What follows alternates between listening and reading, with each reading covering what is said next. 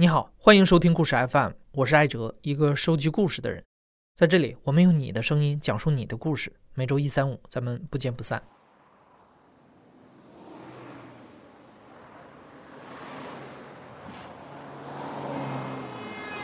我是二零零六年毕业，来到北京开始北漂。尤其刚到的那几年，是我最纠结的一段时间。我搞不清楚自己连个体面的房子都租不起，为什么还要在这个城市里硬撑？其实只要在地图上随便选一个小城市去生活，日子都会简单很多。几年之后，有一个新冒出来的词儿可以描述我当时的愿望，叫做“逃离北上广”。今天的故事主人公不像我只敢想一想，他就真的做到了逃离北上广。学音乐出身的他，在二零一三年选择离开北京去大理。我叫李文峰，今年三十二岁。我在一个音乐公司里边干了三四年，觉得有点累。带我那个哥哥其实特别好，就是他有很多音乐上的知识可以帮助我，但是他脾气有点差，我经常被骂，就是忍了三四年。而且那时候是因为这样，就是在北京待的。有点迷茫，每天上下班挺长时间的，然后你会看着那些高楼大厦，你觉得和你没什么关系。最早是零九年大学毕业，我就来北京北漂，那时候有音乐梦啊什么的，然后待了几年，觉得过得不快乐，我决定去云南，然后我说我我我和我之前的同事说我要去丽江，他们说不行，丽江太商业了。说你去大理吧，然后我就去大理。一首先看了一个大兵的一席，然后还看了一个张扬拍的纪录片，叫《在别处》，他讲了好多大理的名人。他俩把那儿就是云南，包括西藏，都说的特别好。我记得张扬他在他纪录片里边还说，就是大家就是特别亲密，在那个地方。他拍那个片子，他是有一个主线，就是从这个人过渡到这个人，感觉这一圈人，这个村里边人，大家都相互认识，就觉得那种。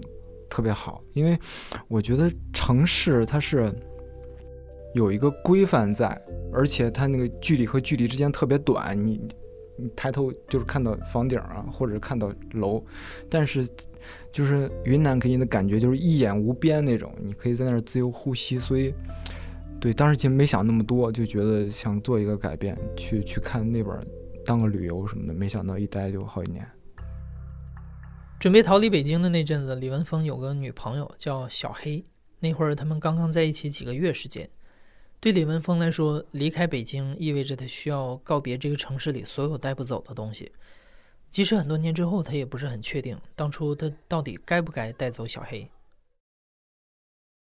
他在北影学化妆，然后刚毕业，对，也是没有一个特别稳定的事儿干。只是因为他们化妆的性质是这样，就有活就去。我觉得那时候，因为我们俩认识几个月吧，就是可能那时候是好说热恋还是怎么着，就是你没法把你说我要走，我不带你这个事儿说出口。其实我心里边是有些犹豫的，因为对，因为就刚认识几个月，不知道以后会怎么样。但是他就，反正我说我要去，他说他也去，那就就去呗。就是待了几个月，然后我也和我老板说了我要走。其实就定了一个日子，就就四月一，因为就是四月一愚人节嘛。给自己的解释就是给人生开一个玩笑，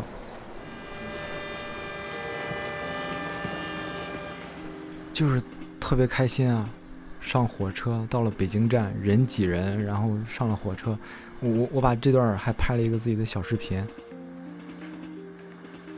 就反正是脑子里边全都是期待、憧憬啊，觉得未来到底是会什么样？对，我就特特别开心，因为在火车上，应该北京到昆明应该是四十八个小时吧，等于是三天两夜差不多。对，然后就等于在火车上过过日子的感觉，就一直在那个狭小的空间里边，哎，看看路边的风景啊。就是从一个北方可能乌烟瘴气的地方，到南方一个山清水秀的地方。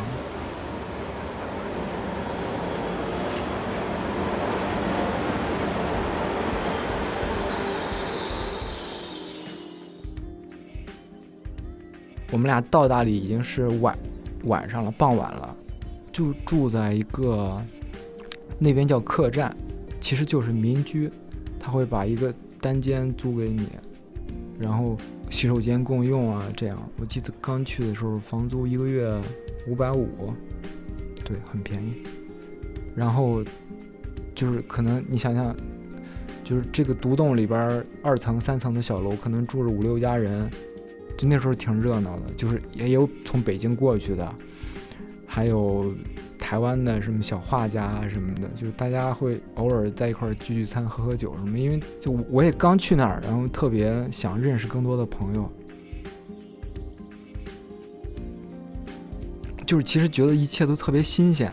你看到那些蓝天白云啊，就是当然现在可以在北京看到蓝天白云，我觉得那时候很少能看到啊，就是就新鲜的人、新鲜的味道、蓝天白云，觉得就特别舒服。白天就像一个老狗一样，在客栈晒太阳，然后晚上就去逛人民路。人民路它会有两边各种摆摊的。每个摆摊的都会有自己的那种带电池的小灯儿，下边他会卖一些自己做的首饰啊，或者是淘宝淘来的什么之类的。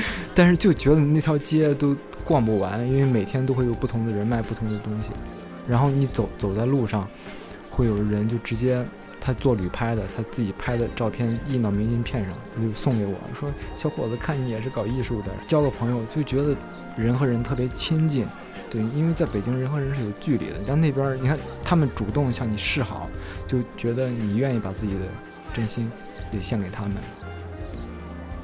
包括我们一块儿去环洱海啊，洱海环一圈一百三十公里，我们俩一天就环完了，特别累。然后我记得，首先路上风景特别美啊，你可能骑一个自行车，然后你会看到前面路上有一朵云，然后云在下雨。然后你就径直骑进那个云里边，然后就开始淋雨你，然后几分钟之后你又骑出来了，又看到身后那朵云，就是这个对北方人来讲这是不可想象的。哎，云怎么可能那么点儿？就特别美，就是反正一切都特别新鲜，就是有点像度蜜月，什么都不想。我觉得三四个月吧，对，然后把身上钱花的差不多了，然后就就想着得找点什么。事儿干啊，对，然后我就就就开始长期的在人民路卖唱。最初的就是我一个人的时候，就是在人民路。人民路，我记得应该是人民路上有个特别有名的店，叫呃再回首良机米线，好像是啊。我记得应该是一个半夜十一点多钟吧。然后在路上，然后就那时候人也没有没有多少了，就是觉得自己去试试胆胆儿吧。然后我还记得我买了一个卖唱的音箱，罗兰的，那那是我第一次卖唱。我是站着，因为我记得七八月份是大理的雨季吧，就是没地儿可以坐，就是站着。带了吉他，带了音箱，然后带了一个琴包，因为你卖唱总得 要点什么。对，带了个琴包，然后可能往琴包里边扔个几块钱做个引子。刚开始有点拉不下脸来，因为北方觉得卖唱就和要饭的一样。对，但是去那边就看着那么多人卖唱，你会觉得像一个街头艺术，但是还是拉不下来。就我估计也就唱了三四首歌吧。那时候我记得小黑在陪在旁边，对，和和旁边人聊天什么。可能也过了好多天吧，因为自己其实还是真的有点拉不下脸来。到后来开始和别人组队儿，这帮搞音乐的朋友，如果你们首先如果你们不是彼此肯定，那肯定玩不到一起。就是首先是你是特别欣赏他们的音乐，不管是嗓音啊、台风啊、长得帅啊，就是觉得这帮人还挺靠谱的。其实当时没想那么多，就想着。就是想加入这么一个团体，然后大家一块儿赚钱可能容易一些。但是没想到几年之后，我觉得我回头看这帮朋友都变成我一辈子的好哥们儿了。最后我我在那儿人民路组了一个小乐队，叫人民路一百三十八号。那时候我也是一个不是在前面，我是后边吉他手，就前面有主唱，他们爱献让他们献去，我就在旁边老老实实弹我的琴。就是过了一个，我觉得怎么得半个月一个月的吧，慢慢开始适应了。最早我们是在那个人民路有一个四中第四中学门口，然后最最多的时候，可能我们会把那个人民路整个堵上。就不是我们堵，我们在路边唱，但是周围围的人可能要说成百上千有点多了，可能有有个一百人或者两百人这样，整个那交通就堵塞了，因为好多人还会这个直接去旁边商店搬一箱酒过来，然后就坐在我们旁边听我们和和我们一块合唱啊什么之类的，包括到后期，我我和两个老外又组了一个队。就是就变成那种特别欢乐的，因为老外的歌很多都是节奏感特别强，我可能跳一晚上，跟他们边弹边跳，一晚上下来可能赚个二三十块钱。我从小到大，我我是音乐学院毕业的，就是学的更多的音乐是那种西方的音乐，就是特别正式，大家在音乐厅里边就坐着什么的，就是看台上人表演。到那时候你觉得就是音乐可以这么近，你可以拿一把吉他就在别人面前表演。就觉得是变成音乐，变成一个沟通的方式。拉下脸来卖唱，并没有解决李文峰和小黑的财务危机。相反，微薄的收入和日益消耗的存款，在不停地提醒着他们：大理的蜜月期结束了。就是其实那时候的确身上也没什么钱了，而且我觉得我那个时候把身边能张嘴借钱的朋友都借了遍了。就是在大理人民路旁边会有大理一中，大理一中门口会有卖那种学生餐的，可能五块钱六块钱两份菜，然后米饭随便吃。我就为了图便宜，我每天去去吃学生餐，然后可能点两个素菜，因为素菜最便宜，然后每天去吃很多米饭，吃可能一个周两个周之后，我不知道和这个有没有关系，我就感冒了啊，那时候觉得就还挺苦的。有一次我过生日，然后他们在酒吧过生过生日，然后那天我们喝了很多酒，我就开始哇哇的哭，就觉得赚不着钱，生活压力大。主要是那时候我在我在街上卖唱，有一阵儿小黑他没有工作，因为他在北京可能你要给演员啊给剧组化妆，但去那边大理就完全没有这个行业。那时候旅拍我估计也不是很多。就是他，如果你让他找工作，只能去影楼啊，去去发廊。但你想想，那个三四线小城市的发廊或影楼是什么样的？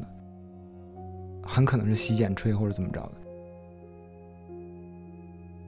去那边，就是最初的那个新鲜感过了之后，他是找不到他的存在感的。然后他也和我说，他他想走，就是反正我自己还是不想这么快就回北京。对，就觉得还在那边过的，就是即使你是有点生活压力，但至少你没有吸雾霾，没有干嘛的。对，就是那时候我们对这个事儿上有点分歧，他就一直想回北京，然后我说我暂时不想回。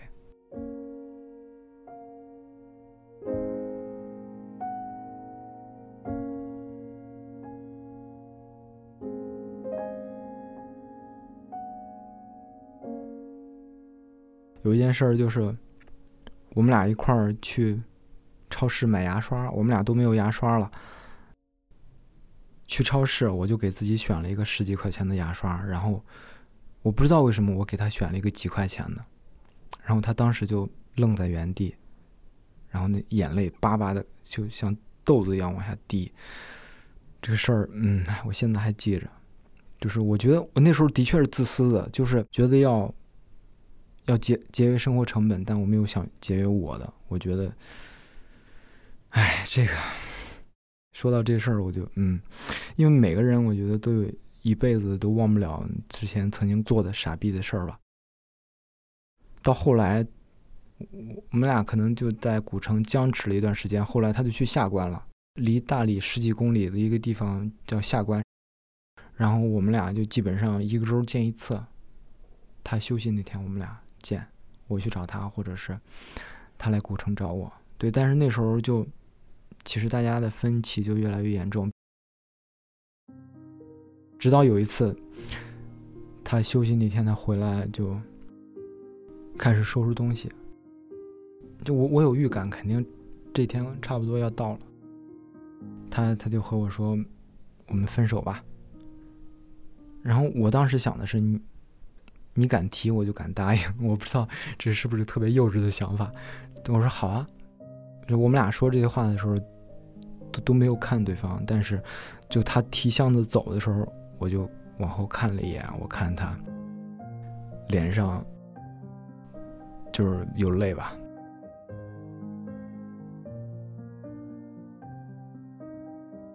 他走的第二天开始，我就开始喝酒，每天自己在房间里边哭啊，喝酒啊，觉得生活怎么就这么难？因为和他分手之后，我在大理待了又半年嘛，但是就这半年就觉得特别难受，因为你走在人民路上都是看到别人牵着手呢，对吧？你会想，哎，这个店是我们俩曾经逛过的，那个店是他最喜欢吃的，就挺难受的。半年之后，李文峰决定离开大理。现在回想起来，连他自己也说不清楚自己是从哪一刻开始不喜欢这个世外桃源了。但是和很多逃离北上广又逃回去的人一样，他唯一能确定的就是北漂生活带给他的那些不快乐，并没有就此消失。因为我我这个人是挺讨讨厌重复的，在那边其实就完全。变成了一种重复，即使是每天大家很开心啊，就是有可能你在人民路唱完之后，大家没听够，说走，我们去一个这个村子旁边一个地方，我们继续，然后就每天这样，你就会觉得这就是我要的快乐吗？就是可能刚开始两三天你会觉得很快乐，但是你这样每天喝，每天唱歌，唱两三个月，你干什么都会累的，会会有点麻木。其实我觉得在大理，它更像一个休息的驿站。你会在那儿想，我下一步要干什么？但是如果没有下一步的话，那我就先在这儿待着。一四年底吧，就发了个朋友圈嘛，我说我要我要离开大理了，不在这儿待了。我离开的前一天，小黑来找我，我就出去见他，我看。他拖了一个特别大的皮箱，我们就聊嘛。他知道我要走了，我聊应该是聊了挺多的，但是聊什么事儿我都不记得，我就记得他和我说：“既然你把我带到这儿的，把我带走吧。”我们俩聊的时候就一直两个人都在叭叭在都在哭，可能就觉得这个失恋，这个这这叫失恋吗？这叫分手啊！分手这事儿还没过去。我说我不想和你说话，我说和你和你说话我就想哭，然后。他说不行，你必必须把我带走。后来第二天就一块儿坐上那个大理去昆明的火车，因为我们要去昆明坐飞机。嗯，对他要回北京，我回山东。就是我们俩又坐上了那趟，我们俩一块儿来的时候坐坐那个火车，然后又从大理坐到昆明。我还记得在火车上，我们俩就坐那卧铺火车嘛，它窗旁边会有一个对着坐的两个座儿。然后我们俩就靠窗坐着，对着坐着，我还买的啤酒，然后假装聊天啊，聊以前的事儿。这个，这个，但其实动不动就是聊着聊就沉默了，你知道吧？然后我就为了打破这个僵局，我说怎么样？现在心情和来的时候一样吗？他就尴尬而不失礼貌的就假笑一下，说怎么可能一样，对吧？看着外边的风景，就感觉是。我说的矫情一点，就像我们俩的过往一样，他在往后撤，你抓不住，但是你又不得不看着他走。就这几年的好多记忆，包括后来我还把这一幕写成歌什么的。小黑，天生倔强的黑妹，离家出走那年。你只有十六岁，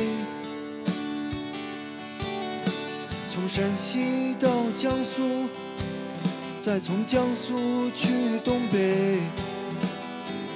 一个人的这些年，你累不累？李文峰离开大理之后，并没有回北京，他先是回了老家山东，却发现作为一个音乐人，他在那儿找不到用武之地。然后他又去了几个其他的城市寻找机会。与世隔绝了几年下来，对他来说，不光是北京，每个城市都变成了一个需要重新开始奋斗的地方。我们一起体会，但我一定带你去看千山万水。